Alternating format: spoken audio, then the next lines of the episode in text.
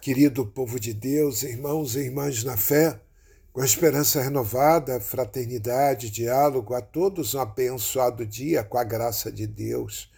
Dia 25 de janeiro, quinta-feira, conversão de São Paulo. Paulo nasceu em Tarso, cidade da atual Turquia, por volta do ano 10 e sofreu o martírio em Roma no ano 67. De perseguidor dos cristãos, tornou-se incansável e destemido pregador do Evangelho a todos os povos. Esta festa litúrgica surgiu no século VIII e foi introduzida no calendário romano no final do século X, celebrando a conversão daquele que é conhecido como apóstolo dos gentios.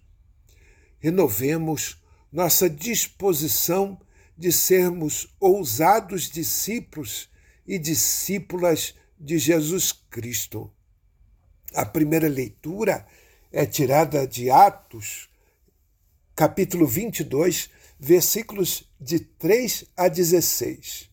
Com pequenas diferenças, encontramos três relatos da conversão de Paulo. Este texto de hoje, Atos 22, de 3 a 16, Atos 9, de 1 a 9 e Atos 26, de 12 a 23. A insistência no fato se deve a três razões: mostrar que um judeu fiel, intuído e até instruído e até fanático, descobriu Jesus Cristo como o Messias prometido e se converteu.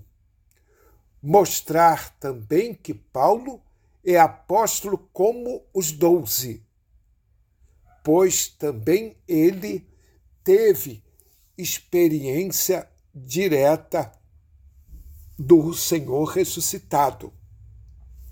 Justificar também a missão de Paulo junto aos pagãos. O que há de especial no presente relato é a menção de que a missão do, de Paulo entre os pagãos foi recebida no próprio templo. Paulo responde assim aos judeus que o acusam de profanar o templo, introduzindo aí um sentido todo especial, introduzindo nosso Senhor Jesus Cristo. É a mesma perseguição que Cristo sofreu. O salmo é o salmo 116 ou 117. Hino de louvor ao Deus da aliança. E o refrão: Ide por todo o mundo, a todos pregai o evangelho. O Evangelho é Marcos, capítulo 16, versículos de 15 a 18. Naquele tempo, Jesus se manifestou aos onze discípulos e disse-lhes: Ide pelo mundo inteiro e anunciai o Evangelho a toda criatura. Quem crer e for batizado será salvo. Quem não crer será condenado. Os sinais que acompanharão aqueles que crerem serão estes: expulsarão demônios em meu nome, falarão novas línguas, se pegarem em serpentes ou beberem algum veneno mortal, não lhes fará mal algum. Quando impuserem as mãos sobre os doentes, e eles ficarão curados. Palavra da salvação. Antes da sua ascensão ao céu, Jesus envia seus discípulos com uma ordem bem precisa: proclamar o Evangelho. Os destinatários são todos os povos do mundo inteiro. Jesus confere aos discípulos o poder de curar doentes e expulsar demônios, isto é, libertar as pessoas de tudo que as oprime e devolver-lhes a dignidade de filhos e filhas de Deus. Muitos sinais, prodígios, haveriam de acompanhar e confirmar a obra dos seguidores de Jesus. A igreja primitiva, ler Atos dos Apóstolos, testemunhou a verdade dessa promessa. O Senhor confirmava o que eles diziam sobre a graça de Deus, permitindo que através dele se realizassem sinais prodígios. Atos 14, 3 faz parte dessa coerente, desta corrente de pregadores, o apóstolo Paulo, através do qual Deus realizava milagres extraordinários. Atos 19, 11. Que possamos seguir os exemplos dos apóstolos e, de modo especial, Paulo, o grande apóstolo dos pagãos, o grande apóstolo da humanidade. Rezemos, ó Deus, que instruístes todos os povos pela pregação do apóstolo Paulo concedei aos que celebramos hoje a sua conversão caminhar para vós, seguindo o seu exemplo e ser para o mundo testemunhas da vossa verdade.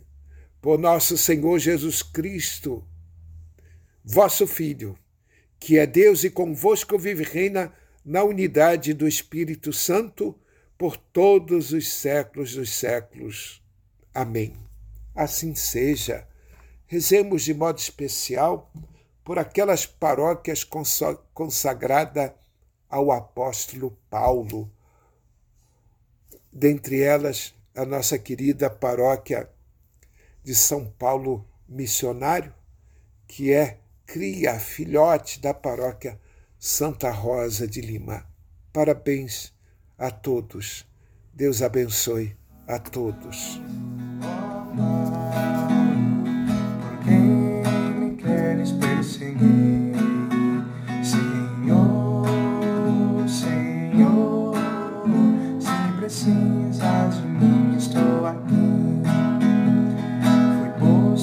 Serviço da palavra.